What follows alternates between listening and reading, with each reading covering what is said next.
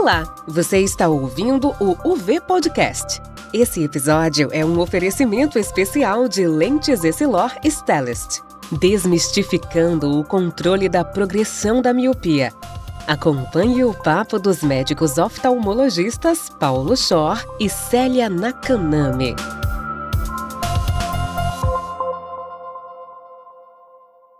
Olá, hoje eu vou falar de um assunto médico de importância mundial com uma pessoa muito querida e que me conhece, eu conheço ela há algumas décadas, a gente não vai falar quando, mas a gente fez várias partes da pós-graduação juntos na Escola Paulista de Medicina da Unifesp, a professora Célia Nakana.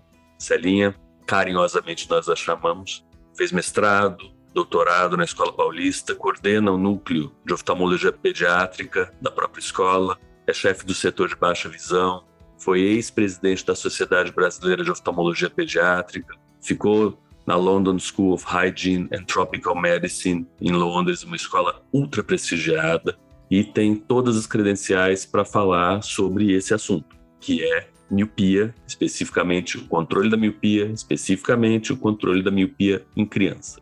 Esse assunto é ultra atual e relativamente debatido, porque a gente tem um aumento muito grande do reporte, da fala de que as crianças têm ficado cada vez mais míopes dos fatos que acontecem, principalmente em países orientais, e a Célia acabou de me corrigir, falando de alta renda também. E aí eu meio que fiz uma introdução dizendo que isso parece ser uma epidemia local, não uma pandemia. Isso não é alguma coisa que ainda seja vista no Brasil agora, mas eu acho que é bastante importante a gente saber as bases, quais são as possibilidades de tratamento e ter ferramentas também para atuar nesses casos. Só começando a conversa, Célia, ontem eu estava falando com o Rubens Belfort, que é um dos nossos grandes amigos e chefes, que acabou de voltar da Amazônia. E estava dizendo que na Amazônia as pessoas ficam muito cedo présbitas e a hipermetropia deles se apresenta muito precocemente. E ele estava falando, eu espero que a epidemia de miopia chegue logo à Amazônia, porque aí a gente pode parar de dar óculos para os ribeirinhos. Celinha, prazer conversar com você. Prazer, Paulo. É assim, uma grande honra estar aqui com vocês. Espero que realmente a gente não viva esses momentos de epidemia, porque isso custa, né? E isso também é uma, um dos detalhes importantes, porque a saúde pública de países que sofrem com uma prevalência alta, né? E acho que a gente podia começar por aí, Sé. De vez em quando a gente tem dificuldade de ampliar um pouquinho o nosso foco do um para o muitos, né? De uma pessoa para muitas pessoas. E você tem uma trajetória, principalmente pela história da London School, de ir para o lado da epidemiologia. Como é que você vê isso hoje na prática das pessoas? Você acha que as pessoas que atendem um caso pensam que tem mais gente envolvida nessa conversa? É interessante, né? Porque a gente, como oftalmologista no Brasil, né, a gente tem realidades. Quando você faz um trabalho em saúde pública em escolas públicas, né, e a grande maioria dos escolares, a gente está falando da miopia escolar juvenil, essa que acontece na infância, não é aquela que já nasceu com a miopia alta.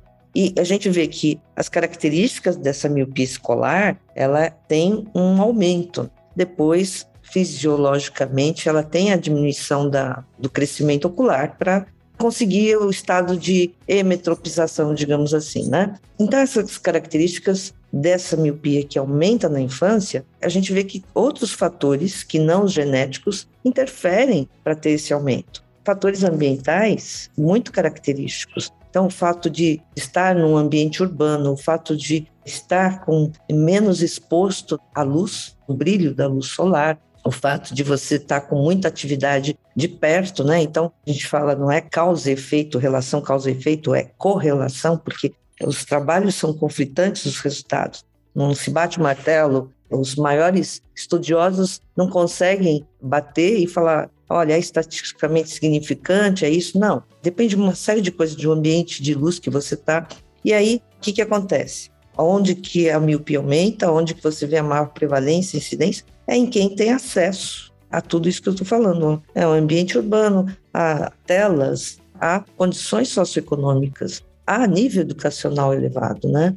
E essas crianças naturalmente passam menos tempo em atividade ao ar livre, né? Então, o que a gente vê é que essa realidade de aumento de miopia a gente vê dentro do consultório privado, do consultório particular.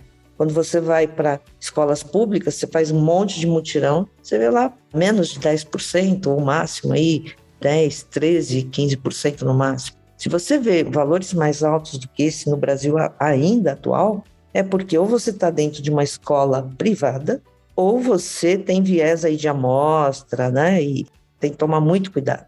Então, essa realidade está em condições socioeconômicas mais elevadas.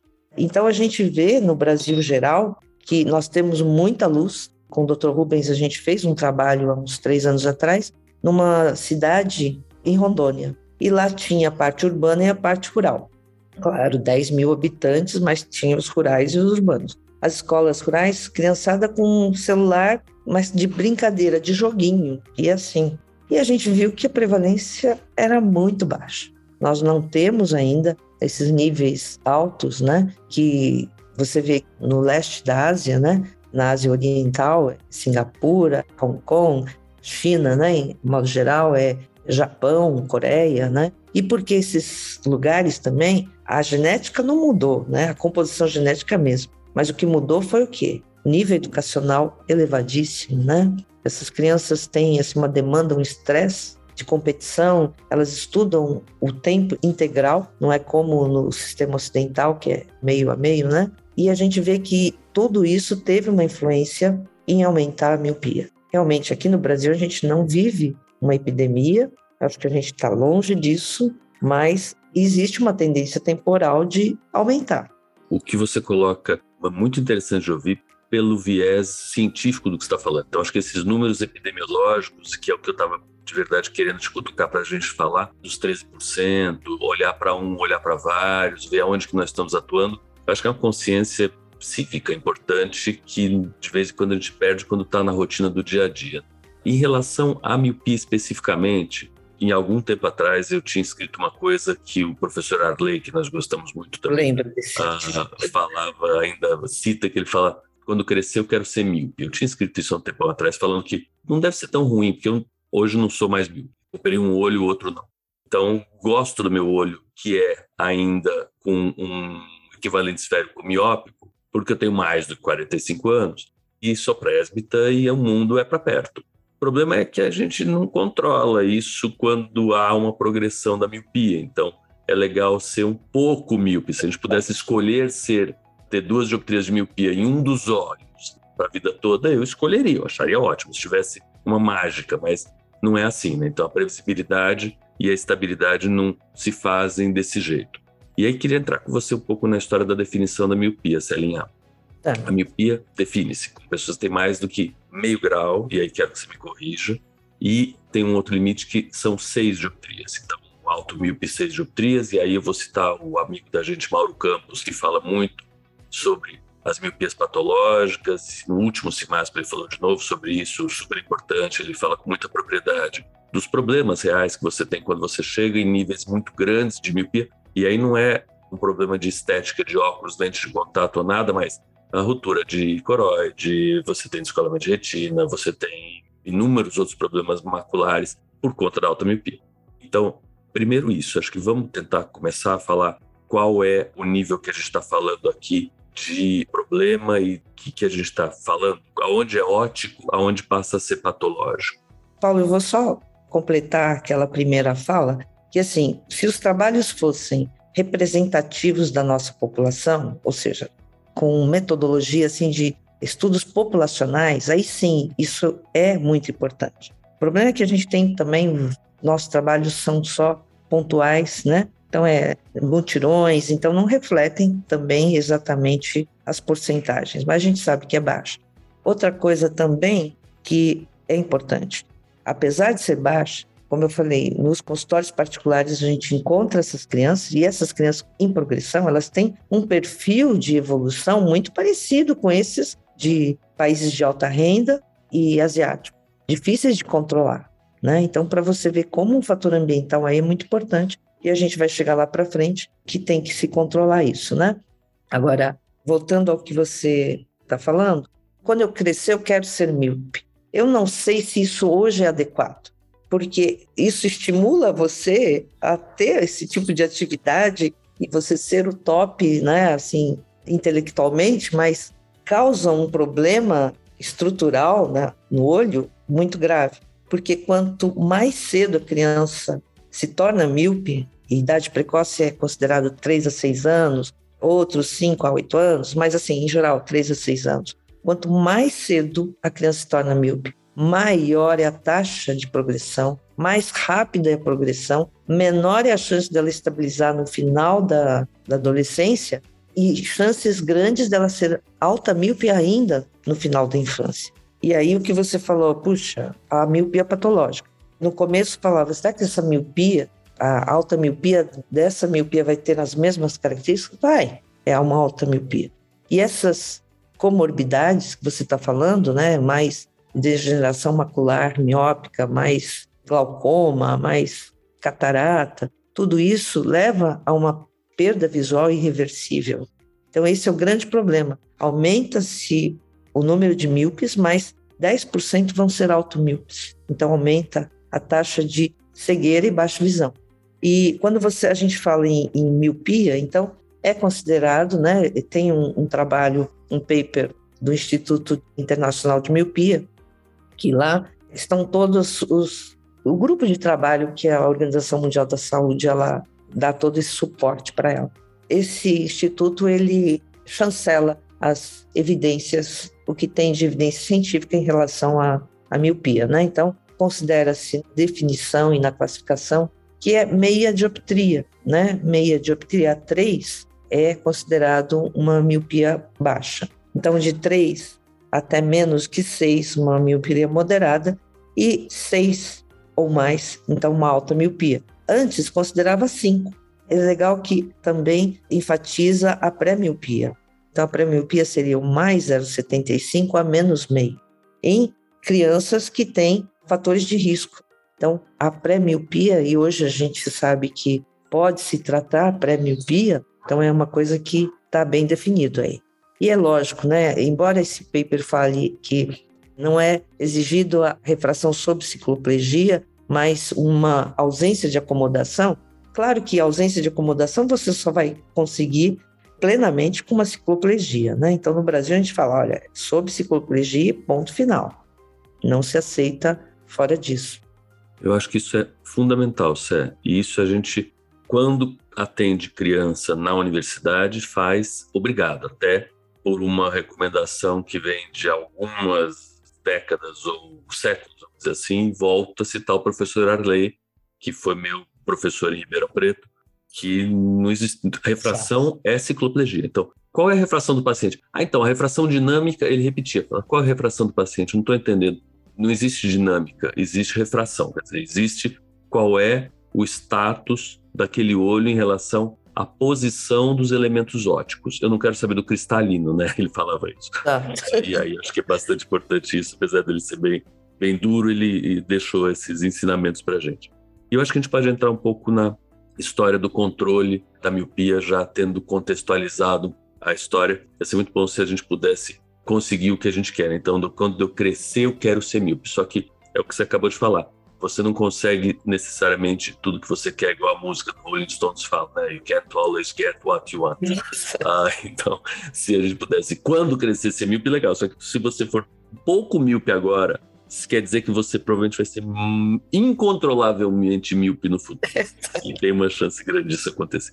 Queria voltar um pouquinho numa história que eu acho muito interessante, que começa provavelmente antes disso, mas pelo menos a gente tem relato desde 77, quando dois caras na, na Harvard, Wiesel e Raviola, começaram a publicar os artigos sobre deprivação.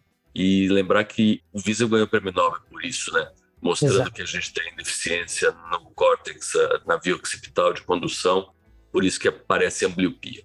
Mas eles mostraram em outra série que quando você depriva olhos de visão muito cedo, de mamíferos macacos e de aves também, você tem crescimento ocular. Isso em 77, né, Sé? Aí em 87 o Allman vai e mostra um trabalho genial também, que você consegue fazer crescimentos localizados no olho. Então, se você colocar mais luz em uma parte do olho, essa luz aonde você colocou, ele não cresce, quando você depriva a outra parte, ele cresce mais. E aí eu cruzei quando eu estava em Boston, em 95, com um pesquisador fantástico também, que se chama David Troilo, que ele é um pouco dos uh, continuadores dessas linhas. Ele foi apresentado pelo Augusto Cruz, que na época fazia psicofísica em Ribeirão, agora faz plástica e órbita. É o titular de Ribeirão. E o Troilo trabalhou muito tempo com macacos, se sabe, e os trabalhos dele, ele mostra coisas fantásticas, muito profundas, continua até hoje publicando, né? Tem trabalho de 2020 aí, dizendo do tempo de ação dessas oclusões e que se você desocluir muito cedo, você perde um pouco mais de efeito, então você teria que começar a tratar mais cedo, fazendo exatamente o corpo com que você está falando. E estou trazendo isso porque eu acho que ancorar em ciência, essas publicações não são publicações da Folha de São Paulo, é da Nature, Science, alguns lugares que a gente tende a respeitar e não conseguir publicar, porque a barra é muito alta. Então, o que você está falando, o que você está trazendo, o que a gente está conversando, é altamente ancorado em ciência. E aí queria que você comentasse um pouquinho isso em relação à pesquisa mais básica. Só um finalzinho aqui, um touchzinho. A gente também está tentando fazer alguma coisa na Escola Paulista, de onde eu e você viemos e estamos ainda, com controle de alongamento ocular, porque a gente andou no laboratório que eu coordeno, trabalhando, ainda trabalhamos com ceratocone, com ectasia e com crosslink, que é um processo que não é muito diferente do controle do colágeno escleral que é onde, na verdade, a gente acha que vai ter né, o efeito do alongamento ocular. E alguns agentes que induzem crosslink na córnea, induzem na esclera. É, exatamente. E aí eu fui apresentar isso uma vez na Arvo, lá num congresso que a gente tem grande de oftalmologia, e o pôster ficou cheio de gente do Japão, da China, da Coreia, falando, peraí, deixa eu ver isso aí. E óbvio que o interesse deles era esclera, não é córnea, não é saber ceratocone. O mercado de ceratocone é pequeno, o mercado de miopia é grande. Então, quer falar um pouquinho disso da ciência, traduzindo? Paulo, esse assunto assim é, é maravilhoso, né? Porque você vê, ele começou a ver ambliopia, de repente, no mesmo trabalho, começou a ver outras coisas, né? Então é, é um trabalho multi, tem várias informações. As pesquisas de ciência básica é que ajudaram a entender a etiopatogenia dessa miopia e, inclusive, como eu falo, nortear os tratamentos, que eles são baseados nisso. Então já se sabia de muita coisa e quando eu comecei a estudar miopia, eu tive que ir nesses trabalhos, né? Aí quando você vai ver a córnea e a esclera são as mesmas, eu, também quando eu cheguei nessa, eu falei, nossa, pera, né? Uma coisa se liga outra. O crosslink que tenta se da esclera, uma coisa que futuramente, quem sabe, há anos que se pensa nisso, né? é muito bacana. Então, tudo começou lá, como você falou, e dando continuidade nos. Não vou repetir os trabalhos que você já falou, mas um dos também seminais é aquilo, quando fez a fotoablação da fóvea, viu que não era a fóvea que determina o crescimento guiado. O crescimento é guiado por luz. E fotoablando a fóvea, continua crescendo o olho. Então, isso também é um trabalho que junta com esses e consegue se explicar, em parte, o mecanismo. E aí, entra aí para completar tudo que a gente está falando. Tem vários mecanismos, não são só um. Aquela da luz incidindo na retina, até alterações esclerais que fazem a suscetibilidade de alongar o olho de forma axial, né, que é o principal no mecanismo que faz a miopia de caráter axial, são vários mecanismos. Isso deflagra sinais transmissões de um lugar para outro, né? Do epitélio pigmentário até chegando lá na esclera coroide, né? Achava-se que era só esclera, mas não, tem o afinamento da coroide, tem alterações na vasculatura da coroide, tem alterações na membrana de Bru, e tudo isso é por conta dessas cascatas de sinalizações. Então, liberam-se neurotransmissores. É, a gente estava tá, falando, o principal lá atrás na retina é a dopamina, né, que inibe esse alongamento, esse crescimento axial. É muito fácil falar só isso, mas aí envolve vários mecanismos de receptores. Então a gente sabe que tem mecanismo muscarinérgico, né, que são os receptores muscarínicos que têm essa ação nas células máquinas, tem dopaminérgicos, GABAérgicos, né? Que a gente sabe que tem o ciclo circadiano que também está envolvido nisso. Por isso que eu falo, é tanta coisa. E esses mecanismos de cascatas de sinalizações, eles estão suscetíveis também à influência genética e o, ambiente também influencia a genética, né, a epigenética, fazendo com que haja, ah, ia fazer uma produção de uma proteína, né, lá na esclera, que vai remodelar a matriz extracelular e a esclera, e aí produz uma outra, né? Então é, é aquilo, é de transcrição, de, de uma série de transdiferenciação, e por incrível que pareça, a luz, a quantidade de luz, ela influencia geneticamente também porque tem genes que são suscetíveis ao defocus que a gente estava falando, né? Esses dias eu estava estudando hipóxia escleral também, lá atrás um mecanismo também fazendo isso, né? Então é tanta coisa muito mais complexa, mas de uma forma simples, a luz deflagra essa cascata de sinalizações. Então remodela-se com um tipo de colágeno mais distensível, isso aumenta faz com que o olho fique mais alongado. E como eu falei, não é só na esclera, vai para a coroide, vai para a membrana de Bru, e, e, isso aumenta né, e faz dar a miopia. Tudo isso deveria ser regulado, mas os fatores ambientais, a maior exposição ou menor, ela faz com que isso tenha uma alteração, né?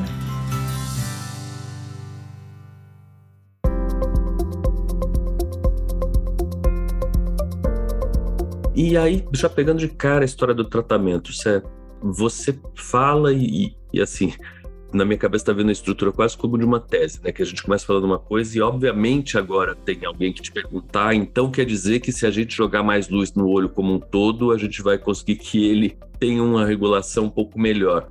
E eu entendo que um pouco daí vem a história das lentes também, que é um pouco do que a gente vai falar agora, que funcionam na minha cabeça pelas patentes que a gente tem disponíveis com anéis concêntricos relativamente parecidos com os anéis concêntricos das lentes intraoculares difrativas que muita gente conhece, mas como você muito bem falou, a fóvea não é o gatilho e provavelmente a região parafovial também não é o gatilho para aumentar o olho ou para parar de aumentar o olho, então não adianta botar lente difrativa dentro do olho achando que vai ser o mesmo efeito de espalhamento de luz numa área enorme dentro do globo ocular, mas essa área enorme de espalhamento que vem a partir das lentes de óculos, que se propõe a controlar o aumento da miopia, ela joga mais luz dentro do olho.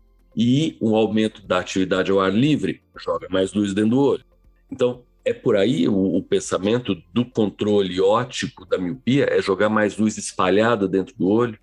Então, nesses modelos experimentais animais, observou-se isso há muito tempo, né? E que naquela cascata de sinalizações, né? Então viu que aquilo é deflagrado, como eu falei, pela luz. E o que acontece na, de uma forma que o olho cresça?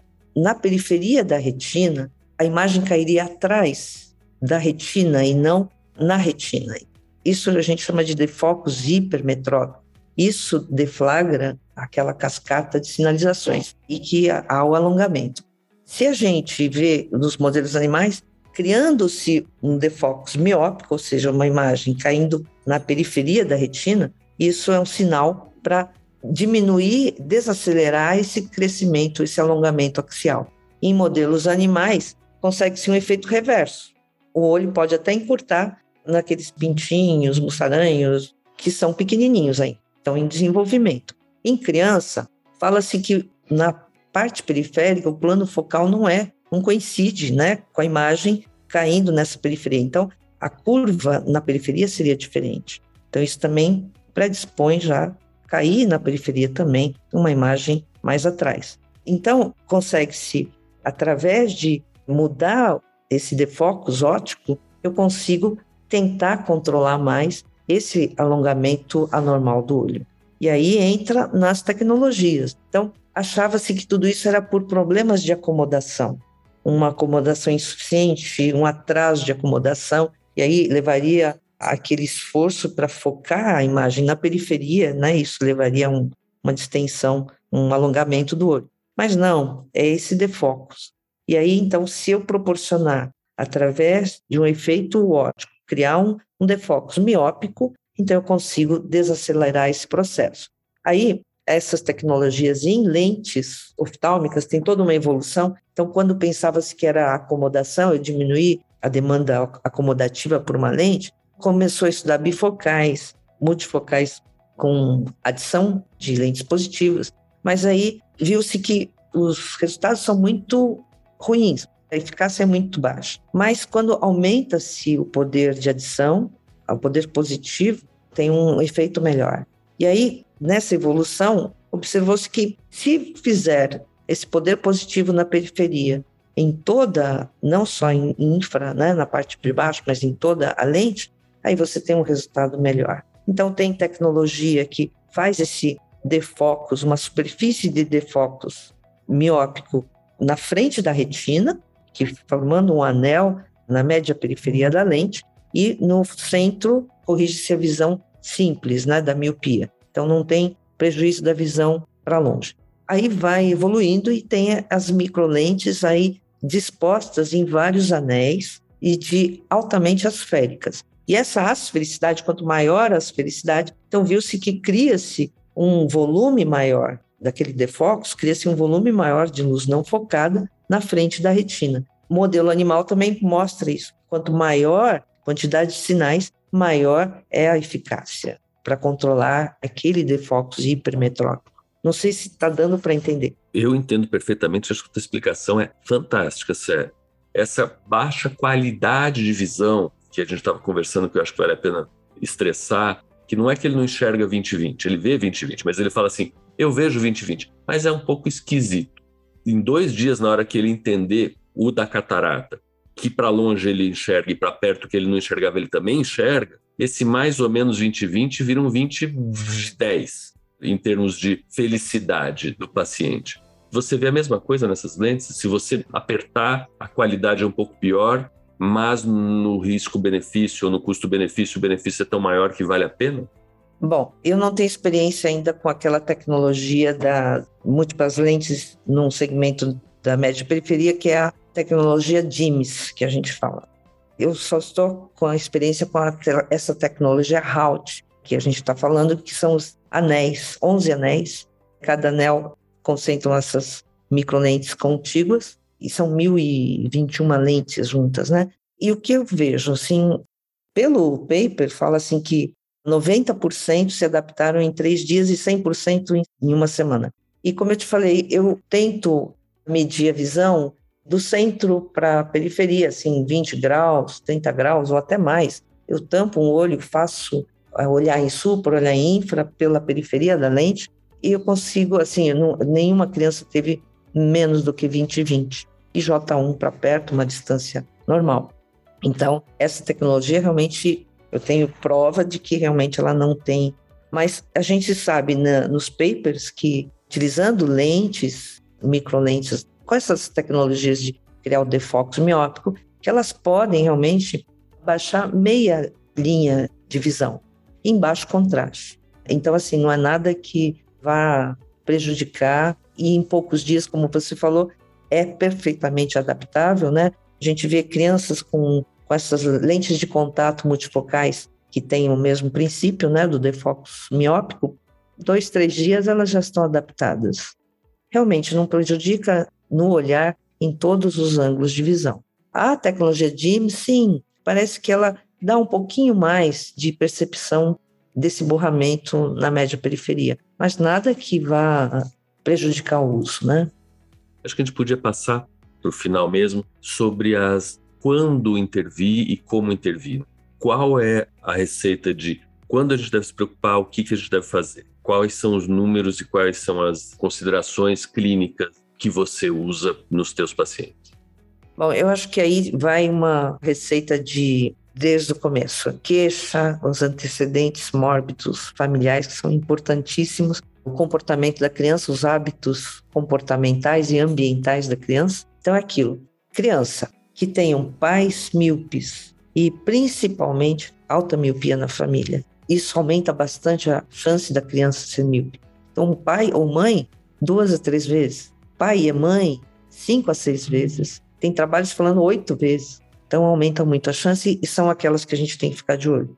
Idade da criança, se ela tem uma hipermetropia em relação ao que ela teria baixa para a idade, eu já fico de olho. Tem os trabalhos multicêntricos que mostram criança com seis anos com 0,75 de esférico positivo, com meio, né? Crianças com plano. Então você tem que ficar assim com antecedentes, principalmente. Hábitos dessa criança, a criança passa menos tempo em, em ambiente ao ar livre, ela fica 13 horas no celular, tempo prolongado, contínuo, sem dar intervalos, né, de atividade de perto, distância muito curta também, né, menos de 30 centímetros. Então tudo isso são fatores de risco, né? E aí a gente vai para o exame oftalmológico. Né? Então, a gente vai, a refração sob cicloplegia, ver o quanto que é, a gente faz toda, sempre fazer uma ceratometria para evitar descartar uma ectasia, um cone, um pré-cone, que seja, que tenha uma curvatura aumentada da córnea que explique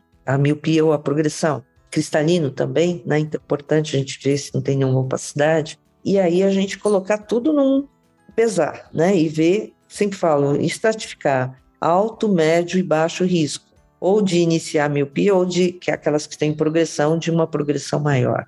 E aí a gente, então, se tiver já critérios de tratamento nesse contexto todo, meia dioptria ou mais de miopia, então, por ano, tá? Em equivalente esférico, então isso aumento, né? caracteriza. Né? Exatamente. E um diâmetro, se você conseguir em geral, na primeira consulta, você não faz, a não ser que tenha muitos ingredientes aí que falam, nossa, isso aqui já está numa miopia importante. Pedir uma biometria ótica. Padrão ouro é biometria ótica e refração sob cicloplegia, né? Então, são padrões ouros para a gente. Aí vem aquela questão: ah, tem lugar que não vai ter biometria. Se você diagnosticou que está em progressão e, assim, é um, uma progressão importante, um fator de risco alto, é melhor tratar do que você ficar esperando biometria. Que nessa idade, se está tendo um aumento nessa idade, é porque só pode ser axial. E a cidade, qual idade é essa? Idade escolar, né? Idade escolar. Então, assim, a gente sabe que, como eu falei, ficar míope de 3 a 6 anos é perigoso, né? Ficar míope de, de 5 a 8 anos é perigoso. Os últimos papers mostraram, são chineses, mas mostraram que com a pandemia, com o confinamento, crianças de 6 a 8 anos foram mais suscetíveis em triagens, triagens que eram feitas cinco anos, todo ano. A prevalência aumentou muito, né? aumentou três vezes em crianças de 6 anos, duas vezes em crianças de 7 anos, um pouco menos em crianças de 8 anos. Isso em trabalho sob cicloplegia e sem cicloplegia. Então, mostra que talvez uma plasticidade aí nessa fase aumenta a suscetibilidade de se tornar mais míope. Então, critérios de tratamento são esses um diâmetro anteroposterior também anormal para a idade, né? A gente sempre fala, olha, tem uns valores que você vai em todos os trabalhos e eles se repetem. Então, 23,7, 23,8, né? O, o Celso Cunha sempre falava 23,8.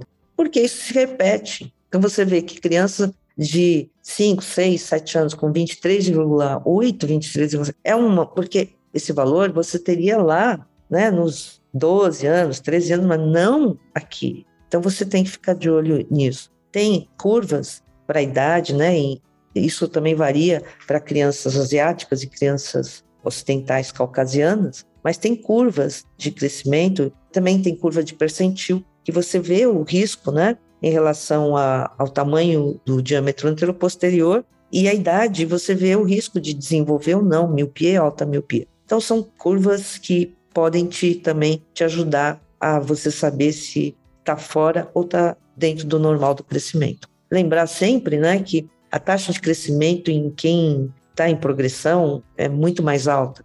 É 0,2, 0,3 por ano em milímetros. E crianças normais, assim, tem máximo 0,15 aí por ano. É isso que tem que ficar de olho.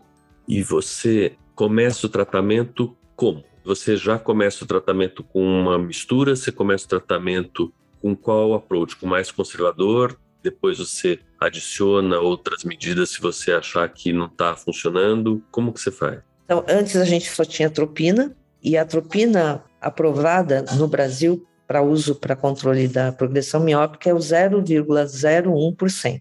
mas os papers já mostraram, né, e, e, a prática também, que o 001, assim, ele não funciona naqueles casos que estão em progressão importante, que estão fora, que estão, não tem meia dioptria, tem mais de meia, tem uma dioptria por ano, né, um crescimento ocular maior do que 0,12, 0,15, né, 0,2, 0,3. Então a gente sabe que essas progressões mais graves, elas precisam de concentrações maiores. Né? Então, 002 ou 0025 ou até 005. A tendência nossa hoje depende do caso, não é começar com 001. Agora, naqueles que têm uma progressão mais lenta, né, que você pode gerenciar melhor as recomendações preventivas ambientais, olha, passa mais tempo, faz mais atividade fora, aí você pode, sem dúvida, entrar com 001 sempre do menor concentração para maior, né? Isso em atropina. Agora, o que nós temos hoje é um leque de opções que a gente não tinha até um ano atrás. Então a gente tem atropina, a gente tem a lente de contato para tratamento com defoco miópico, a gente tem as lentes oftálmicas e a gente tem a ortoceratologia. A ortoceratologia a gente sempre deixou mais para um, não é a primeira opção da maioria, porque é uma lente rígida que a criança dorme com ela, né? Então ela faz um, remodelamento da córnea, né? Isso faz com que haja um controle transitório, né, do tamanho do olho. E no dia seguinte, criança tira a lente, né, e está com uma visão boa. Então esse é o princípio.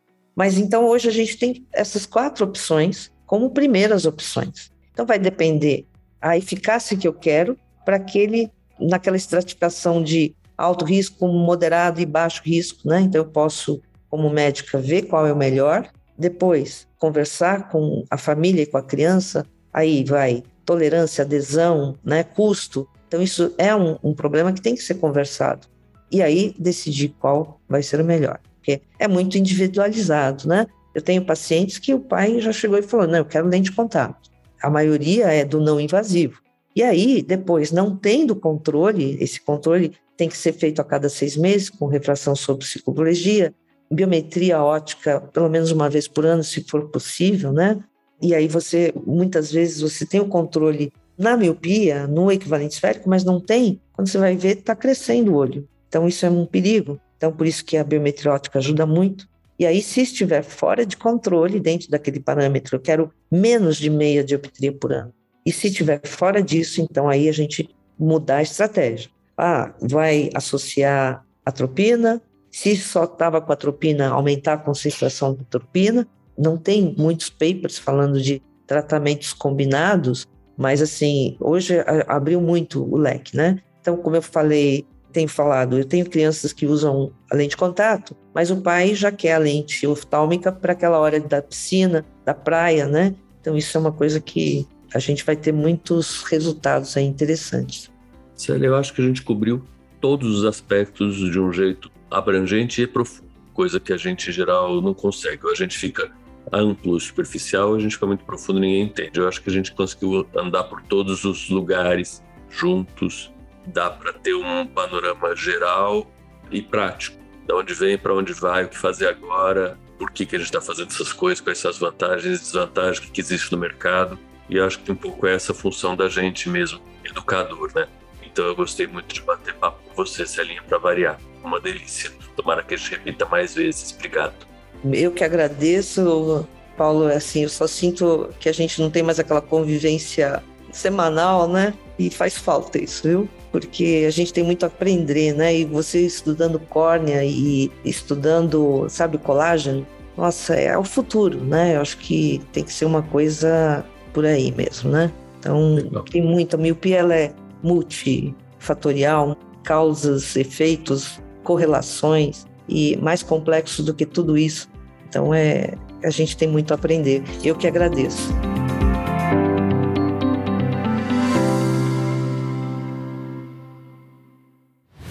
Você acabou de ouvir Desmistificando o controle da progressão da miopia no UV Podcast. Esse episódio foi um oferecimento especial de lentes Essilor Stellest. Para saber mais informações, acesse www.essilor.com.br e fique por dentro das novas tecnologias.